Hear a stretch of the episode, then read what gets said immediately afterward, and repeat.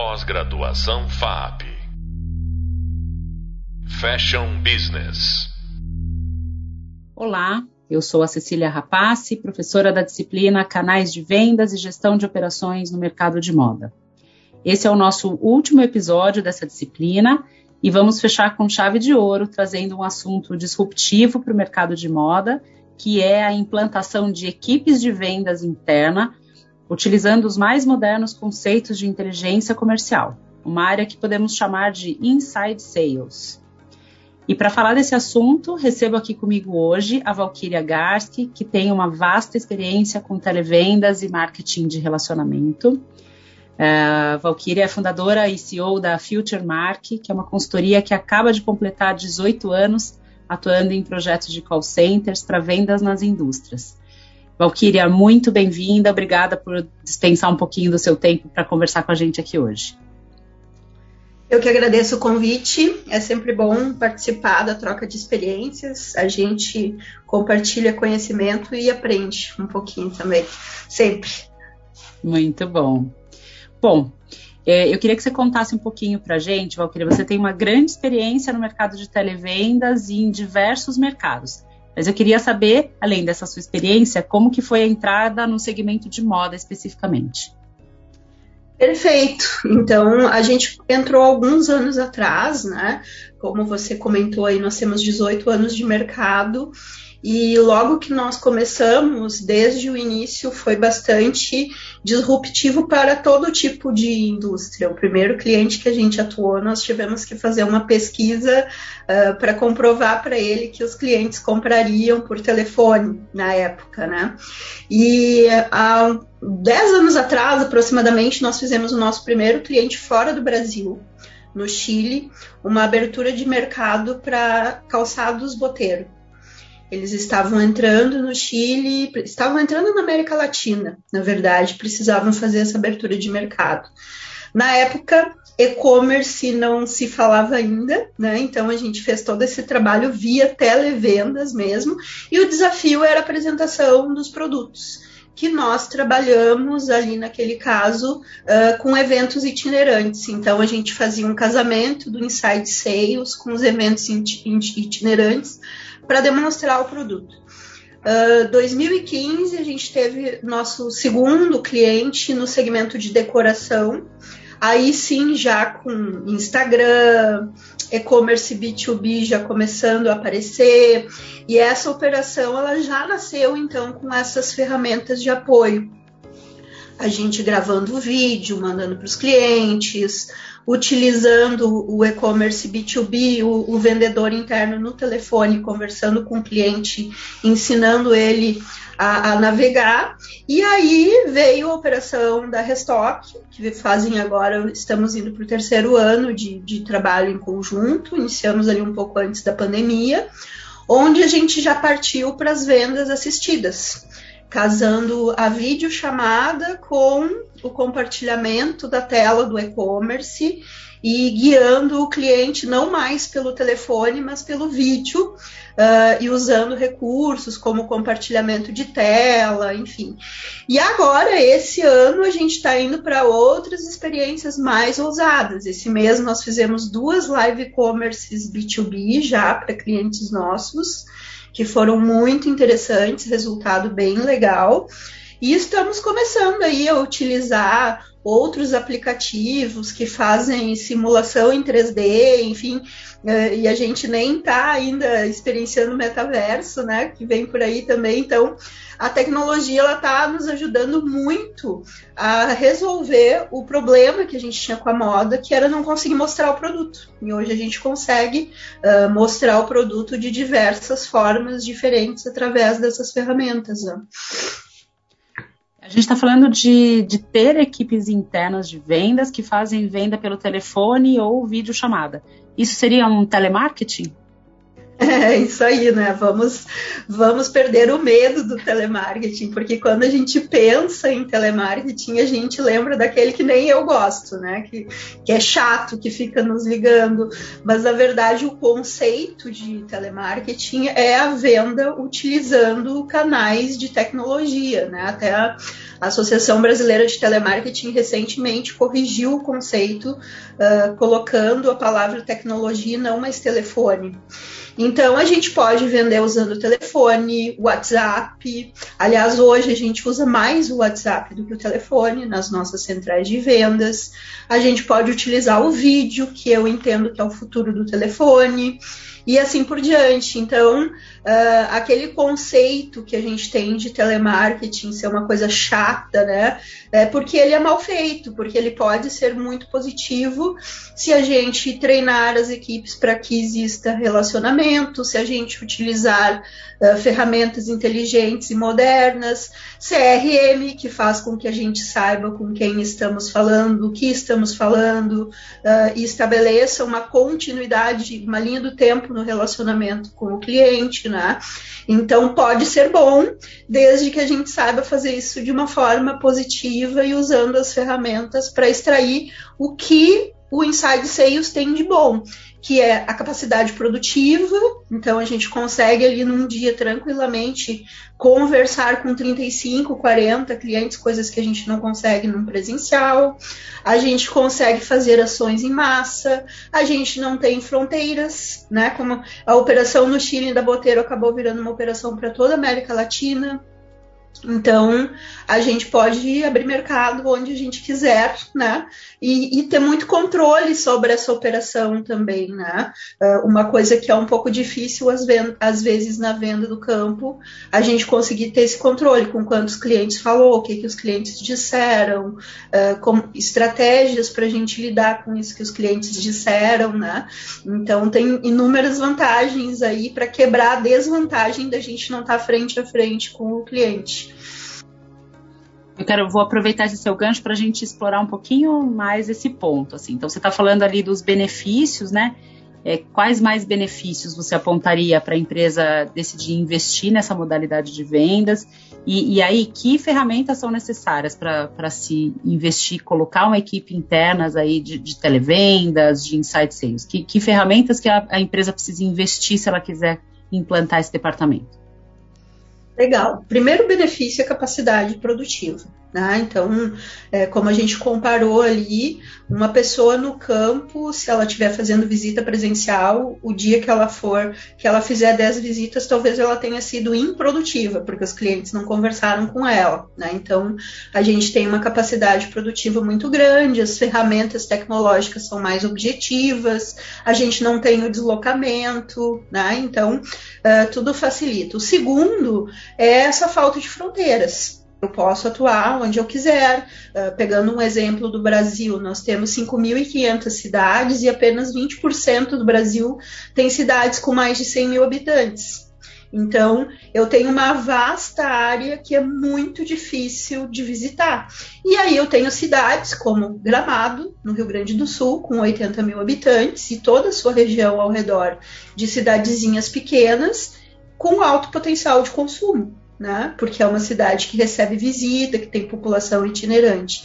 Então a gente consegue chegar nesses lugares difíceis, nessas que nós chamamos em vendas áreas brancas, através dessas ferramentas, né? Só que eu preciso vencer a barreira de que ele é quantitativo e precisa ser qualitativo, e eu não estou vendo o cliente, né? E eu perco, se a gente for lá para PNL, eu perco vários sentidos do cliente a partir do momento que ele não me vê, que ele não toca no produto, e a gente precisa usar a tecnologia a nosso favor. CRM, principalmente para quem vende no B2B, eu considero indispensável, porque você precisa ali, se você quer ter um relacionamento que não é esse horroroso que a gente que a gente xinga, que a gente não gosta, você precisa de CRM. Por que, que a gente não gosta? Porque o, o telemarketing nos liga várias vezes, porque ele nos ligou ontem e hoje o outro que está nos ligando não sabe, e tudo isso quem resolve é o CRM onde vai estar os, os históricos do relacionamento, agenda, tudo para você ter um, um, contato legal com o cliente. Telefonia é importante, a gente faz um trabalho que é escutar as gravações, isso é muito rico. Né? Então, é importante a gente ter uma ferramenta para gravar, para ouvir o cliente. Tem muitos insights em cima desse trabalho de monitoria. Ferramenta para gerenciar o WhatsApp se tornou indispensável. Uh, a, a, antes a gente escutava, né? Eu, eu, brinco muito aqui, telemarketing raiz, a gente ficava escutando ligação. Hoje a gente lê mensagem de WhatsApp porque as ferramentas de WhatsApp ganharam uma relevância muito grande e a gente precisa estar tá ali estudando novos textos para não diminuir as taxas de, de resultado, de resposta. Né? A preferência do cliente está muito grande pelo WhatsApp, né? pelo canal Sim, do WhatsApp. Mais de 50% da comunicação trafega via WhatsApp. E as ferramentas agora de vídeo, que a gente começou a trabalhar mais nos últimos dois anos, ter um bom marketing de apoio a vendas para ajudar com essa parte da comunicação, principalmente para o WhatsApp. A gente começou a perceber, talvez até pelo excesso de pessoas recebendo mensagens de WhatsApp, que a gente está precisando renovar as mensagens uh, com frequência para que os clientes continuem respondendo. Né? Então tem que ser muito criativo nesse processo uh, da comunicação digital. E aí a gente precisa dessas ferramentas todas. Então, o kit básico que você uh, pediu, eu diria assim, um sistema de CRM, um sisteminha de telefonia que grave as ligações, um sistema de WhatsApp e uma ferramenta de vídeo chamada. Então, se você tiver esse kit, uh, tá legal. E tem ferramentas que tem tudo isso numa ferramenta só. Tem ferramentas econômicas, tem ferramentas mais encorpadas, né? Então, a gente vai encontrar aí bastante opção. Esse kit já dá para começar uma célula de inside sales. E, e é muito importante, hoje... né? Sim, a gente Pode tem, desculpa te interromper, a gente tem hoje Insight Sales ainda só com telefone e WhatsApp e, e dá resultado. Mas claro que se eu quero fazer um trabalho bacana, diferenciado, que comunique o valor da minha marca, esse kit aí é bem interessante para começar principalmente para diferenciar sobre o estigma da, do que você falou ali agora há pouco, né, do, do telemarketing abusivo, né, que criou-se um estigma negativo em, em, relação ao telemarketing, é porque ele foi desmedido, não era consultivo, né, não era específico em relação às necessidades daquele cliente, ele era de massa, né, então realmente ter a ferramenta, você vai no foco falando exatamente o, o assunto que, que cabe àquele cliente específico, né. Agora, é possível conciliar essas equipes internas e externas? Ou seja, existe conflito se eu tiver uma equipe de representantes comerciais e eu implantar uma equipe de inside sales? Eu sempre brinco que onde a gente tiver dois vendedores vai ter conflito, se as coisas não estiverem muito bem organizadas. Eu tenho uma loja, por exemplo, casualmente a gente está fazendo um trabalho agora para um cliente nosso que tem lojas. E se eu não tenho uma regra de que, quando um cliente entrou na loja, quem é que atende, dá briga. Né? Então, é a mesma coisa na equipe de vendas. Então, primeira coisa que a gente recomenda, e não precisa ser só representante de televendas, por exemplo, pode ser e-commerce representante e-commerce, televendas, né? Onde você tiver dois canais, regras de quem vai ser o cliente, como que vai funcionar. Uh, sempre tentar pensar, a gente sempre recomenda isso, né? Como é que você pode fazer algum tipo de ação uh, para que os dois canais ganhem se eles tiverem clientes compartilhados? No nosso entendimento, hoje a gente tem três tipos de clientes. A gente tem aqueles que são exclusivos do meio digital, eles querem se relacionar com o meio digital, eles não querem mais visita. Isso se acentuou muito, inclusive depois da pandemia. Tem cliente que até hoje não quer receber visita. A gente tem os clientes que só querem visita e não gostam do digital. E a gente tem os que estão no meio, eles gostam dos dois, ele gosta de receber a visita, mas ele quer entrar lá no e-commerce, fazer o pedido dele depois, enfim, né?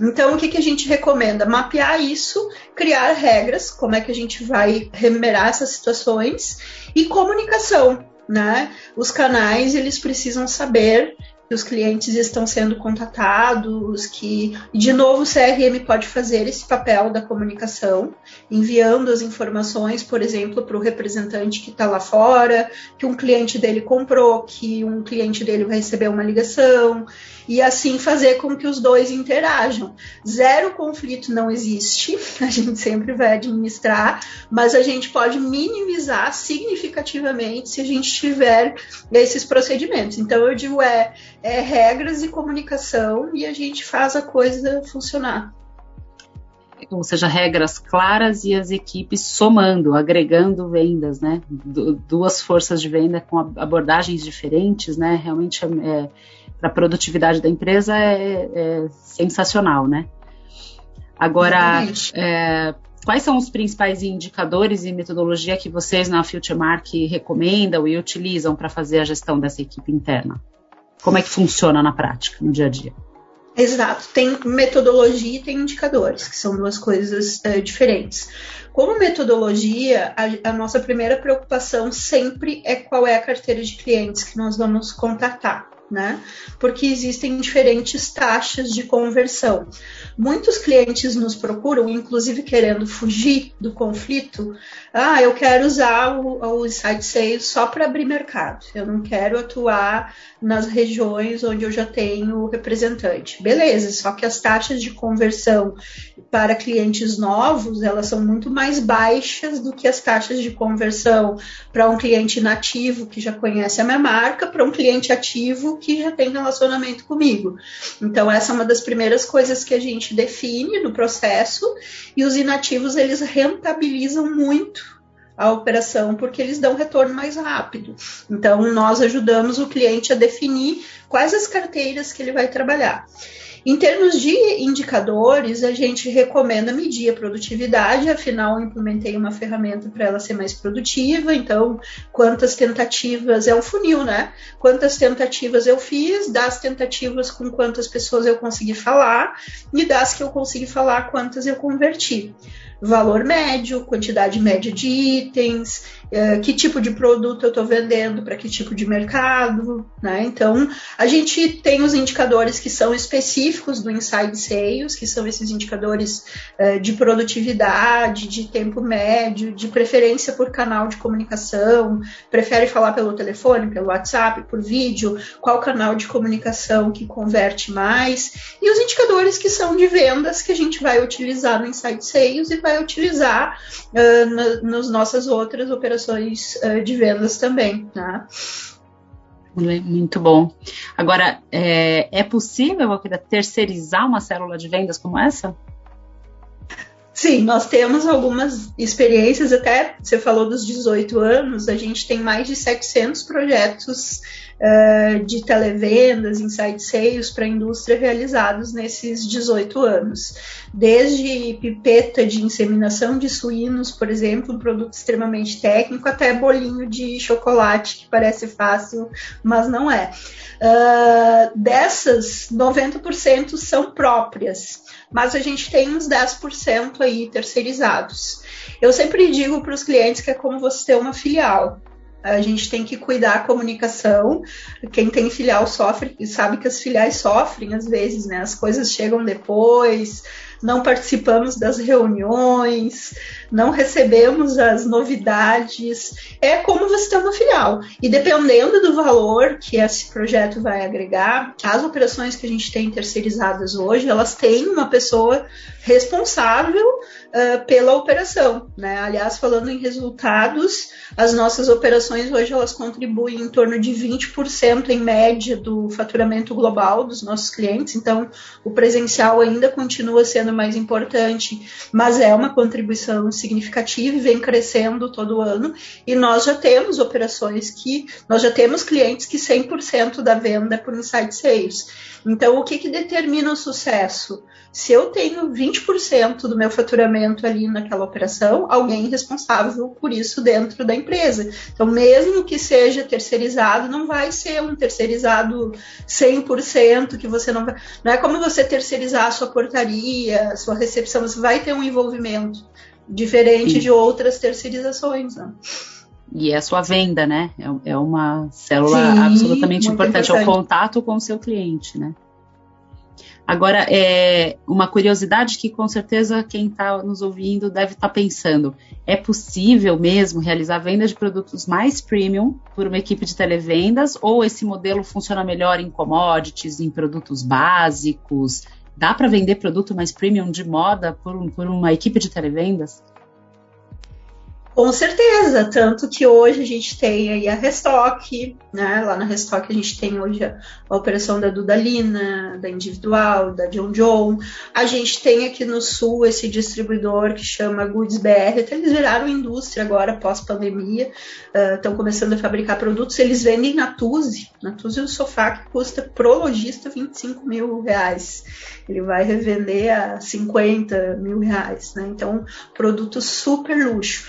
Que, que eu preciso? Um perfil diferenciado de pessoas, um treinamento muito forte, né? Ferramentas diferenciadas também de relacionamento ali para poder oferecer um atendimento, um relacionamento classe A. Mas se a gente parar para pensar, nós fizemos uma pesquisa aqui no Rio Grande do Sul com uma empresa que era bem resistente à questão, uma, um dos, dos executivos era bem resistente à implementação uh, dos canais digitais. E aí eles têm quase 200 representantes no Brasil. 41% dos clientes que nós entrevistamos disseram que eles não compravam dos representantes na visita. Eles recebiam a visita, tudo tranquilo, mas compravam do representante principalmente por WhatsApp. Aí a gente foi fazer a pesquisa com os representantes. Como é que você responde o WhatsApp se você está em visita? Muito mal respondo atendendo outro cliente, respondo no trânsito, ou seja, Manda ele um já era mal atendido jeito. pelo presencial, né? Então, às vezes também a gente, por um desconhecimento de como as coisas funcionam lá no campo, faz uma avaliação de que a gente está prestando um serviço diferenciado e já não está mais tanto, né? Também. É, e essa, e acho que é interessante trazer esse exemplo, né? Porque quando é, é possível conviver, né? Você trouxe a sua fala agora que equipes internas e externas, quando elas são complementares, você é, aprove é, tem mais produtividade realmente. Então, a equipe de campo tem um papel importante, vai visitar o cliente, vai estar ali em loco, e é, ou você pode ter uma estratégia de a equipe de televendas vai atender a cauda longa, né? Aqueles muitos clientinhos que o representante ter, teria muito tempo para poder visitar pessoalmente é, ou e o, e, o, e o, próprio representante pre, presencialmente vai atender as grandes contas, o cliente com uma maior complexidade, que exige realmente um presencial mais aprofundado, mais, é, mais técnico até mesmo, né? Pelo que você trouxe, e a equipe do telefone está ali focada em fazer o agendamento. Às vezes você tem que ligar para um cliente cinco vezes para conseguir marcar uma para iniciar um pedido. Então, realmente, a equipe que está na estrada, como é que ele vai fazer isso? Quando ele lembrar, ele vai ligar daqui três dias, né? Sim, é, o que, que a gente detectou? A gente foi acompanhar isso na prática com esses representantes, né? Então é isso, ele está lá atendendo um cliente, ele recebe o pedido do outro. Nesse segmento específico era bebida, uma coisa que você precisa ser muito ágil, tem horário para sair a entrega, o tá fazendo um calor do caramba, o cliente não pode ficar sem a bebida amanhã, aí ele perde o horário do caminhão porque ele está atendendo outro cliente, ele não viu o WhatsApp um vendedor disse pra gente: eu paro, às vezes num calor, embaixo do, de uma árvore, num lugar, acho um canto para estacionar, faço meus pedidos todos do dia e quem mandar depois, azar. Meus clientes já sabem o horário que eles precisam passar pedido, ou seja, uma bagunça muito pior que um atendimento dentro de um inside sales, muito pior um telemarketing, né? A bagunça do atendimento. E a gente organizou isso nesse cliente específico e, e crescemos consideravelmente no índice de satisfação dos clientes. Muito interessante, né? Principalmente comparar aí com esses outros segmentos, ou seja, dá para trazer para o segmento de, no, de moda, e isso é um pouco mais novo, é mais disruptivo no, no, no segmento de moda, porque aí você está falando, o cliente quer experimentar a roupa, ele quer ver a roupa no, no corpo, mas o, o, a pandemia acelerou toda essa transformação digital também, né? E o comprador se habituou à venda comprador tanto do B2C quanto do B2B se habituou a comprar pela, de forma online, né? Então, Sim. acho que é, é, fantástico esse exemplo, Valkyria. É, eu quis trazer aqui a sua fala. A Future Mark tem um trabalho muito especial aí, fazendo essa implantação nas empresas. É, hoje a gente falou então dessa nova possibilidade quando se fala de equipes de vendas para o mercado B2B em moda, é uma operação de vendas enxuta, com custo reduzido e alto potencial de retorno sobre o investimento. Buscar a melhor experiência e o sucesso do cliente também passa pelo atendimento próximo e personalizado. Valquíria, muito obrigada por aceitar o nosso convite, trazer essas novas perspectivas que fazem parte da gestão de vendas do futuro. Foi um prazer te receber aqui. Eu que agradeço. Obrigada. Bom, agradeço também aos nossos alunos pela companhia nessa disciplina e que continuem inquietos e com sede do saber. Não deixem de se aprofundar nos temas abordados no Hub Leitura. Um abraço e até a próxima. Pós-graduação FAP Fashion Business